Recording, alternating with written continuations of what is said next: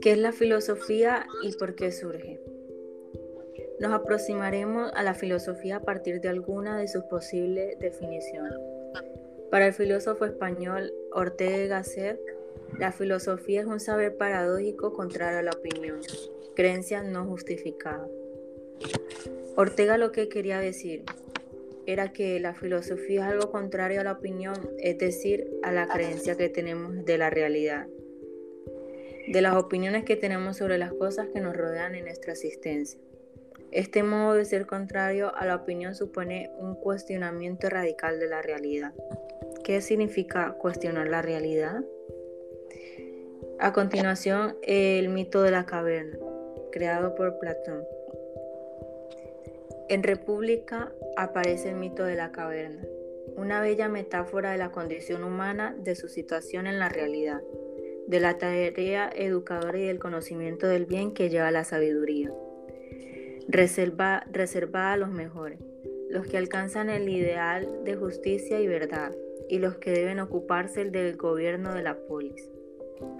Según la alegoría de la caverna, nuestra situación en este mundo es comparable a la de unos prisioneros que nunca han visto la luz del sol, por estar encadenados de pies y manos en una gran cueva, de espaldas a la única abertura que da al exterior. Dentro de la caverna y detrás de ellos arde una hoguera que tampoco puede ver, por hallarse de espaldas y porque se interpone un muro a lo largo del cual van pasando hombres portadores de figuras de cosas y de animales de manera que los prisioneros solo pueden ver la sombra de esas figuras que se reflejan sobre el fondo de la cueva y que para ellos es la única realidad existente. Un prisionero se libera de las ataduras y puede salir fuera, poco a poco, adaptándose a la luz para ver el mundo real, el sol, que se hace posible que se hace posible ver todas las cosas. Luego quiere volver a la caverna para advertir a los otros prisioneros de su engaño y contarles lo que ha visto para liberarles también y que puedan ver la verdad, aunque sus compañeros lo toman por un loco. Por un loco al que se le ha estropeado la vista por querer salir fuera y no le harían caso. Es más, si intentara sacarlo fuera, lo matarían si pudieran. ¿Qué crees que simbolizan las sombras de la caverna? Y las cadenas.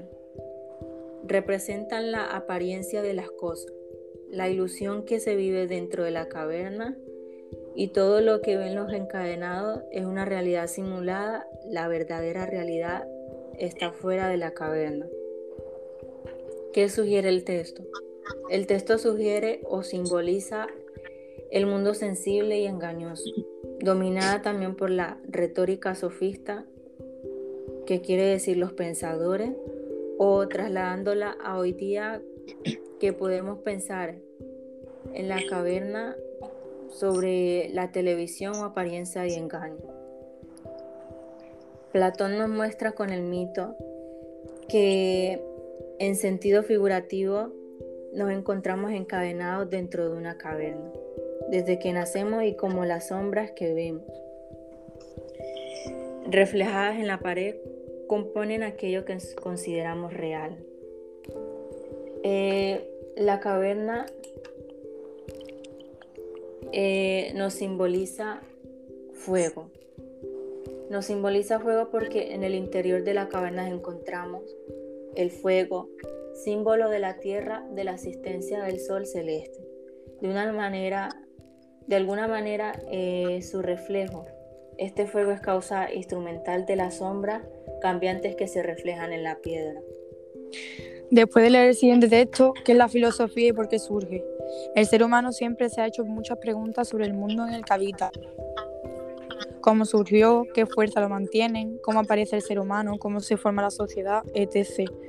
La filosofía y el mito griego comparten la misma inquietud frente a la realidad, de dónde proviene el orden relativo del mundo, por qué el orden y no más bien el caos. Tanto la mitología como la filosofía responden a esa pregunta de la siguiente manera. El mundo es estable porque existen fuerzas que lo gobiernan, pero la diferencia entre ambas está en la, manera de concebir estas fuerzas. Pues para la mitología se trata de fuerzas sobrenaturales, divinas, dioses, que actúan a capricho, mientras que la filosofía pretende encontrar una explicación no sobrenatural de la naturaleza. Los primeros filosóficos la que viene dada. La filosofía es por tanto una nueva forma de pensamiento que surge en el siglo VI a.C. en algunas polis griegas de Asia Menor, como Mileto, Abdera, Efeso y Elea, como consecuencia de diversos factores políticos, culturales, religiosos y geográficos, aunque poco después se extendería a otras polis griegas más importantes como Atenas. Como hemos visto, la explicación filosófica supone un rechazo de la tradición mitológica, y se desarrolla como un pensamiento científico que busca leyes que explican el comportamiento de la naturaleza. A diferencia de la mitología, cuyo contenido no es revisable, es decir, se acepta o se rechaza, la filosofía puede ser sometida a crítica y revisión. Los primeros filósofos son conocidos como los presocráticos, destacando algunos como Tales, Heráclito, Pitágoras y. Su principal preocupación es la búsqueda de la physis, entendida como naturaleza de las cosas, o arge, esencia, principio y gobierno de las cosas, fuerza interna que rige el desarrollo de, de las cosas, aparece, crece, se desarrolla y desaparece. Aquello que hace que una cosa sea lo que es y no otra. Un ejemplo de esto es que un olivo de aceituna y no brevas. ¿Qué es la ilustración? Según Carl. La ilustración es la salida del hombre de su autoculpable minoría de edad. La minoría de edad significa la incapacidad de servirse de su propio entendimiento sin la guía de otro. Uno mismo es culpable de esta minoría de edad, cuando la causa de ella no reside de la carencia de entendimiento, sino en la falta de decisión y valor para servirse por sí mismo de él sin la guía del otro. Sapere aude, atrévete a saber, ten valor de servirte de tu propio entendimiento. He aquí el lema de la ilustración. Kant decía sobre la pregunta fundamental de la filosofía, ¿qué es el hombre? Nuestra humanidad nos viene dada en nuestras vidas, rige habitualmente a la inercia. Actuamos mecánicamente. Nace, crece, estudia, trabaja, cotiza y muere.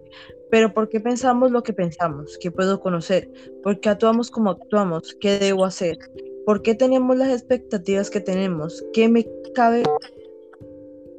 las preguntas que la filosofía se planteará para dar cuenta de la experiencia humana contemporánea. Desde este punto de vista, la filosofía busca la liberación de esas cadenas invisibles que son las ideas que nos vienen dadas por haber nacido, dónde y cuándo hemos nacido. ¿Qué entendemos por filosofía? El significado etimológico de filosofía viene de filos, que es amor, y sofos, que es sabiduría. La filosofía es un deseo siempre insatisfecho, ya que es un constante ejercicio de cuestionamiento, ir más allá, avanzar en el conocimiento, conocer la verdad de la realidad.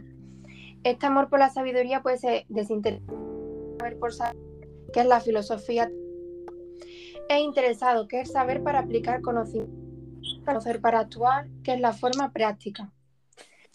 La filosofía como actitud se caracteriza por querer saber, preguntándose por las cosas de nuestro alrededor. Eso nos mueve a pensar. ¿Cómo surge? Según Aristóteles, cree que esta actitud filosófica surge de la admiración ante lo que nos rodea. Según Platón y Kant, es cuestionarse la realidad dada, una actitud crítica ante lo que nos viene dado, como el mito de la caverna. Según Sócrates, es duda e incertidumbre, la conciencia de no saber y necesidad de conocimiento, ya que reconocer nuestra propia ignorancia es el comienzo del...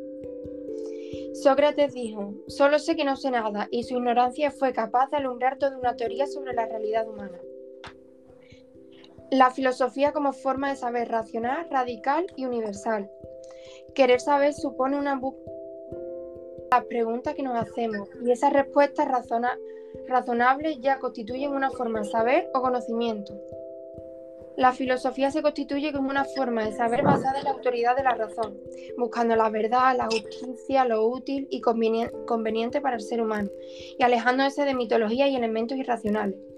Todo esto es un saber racional creciente que intenta comprender la realidad o aspectos de ella. También es un saber radical, que significa que va a la raíz de las cosas y a las causas esenciales de los hechos. Y un saber universal, ya que se interesa por la realidad entera y su respuesta, lejos de ser especializada y parcial, es una consideración.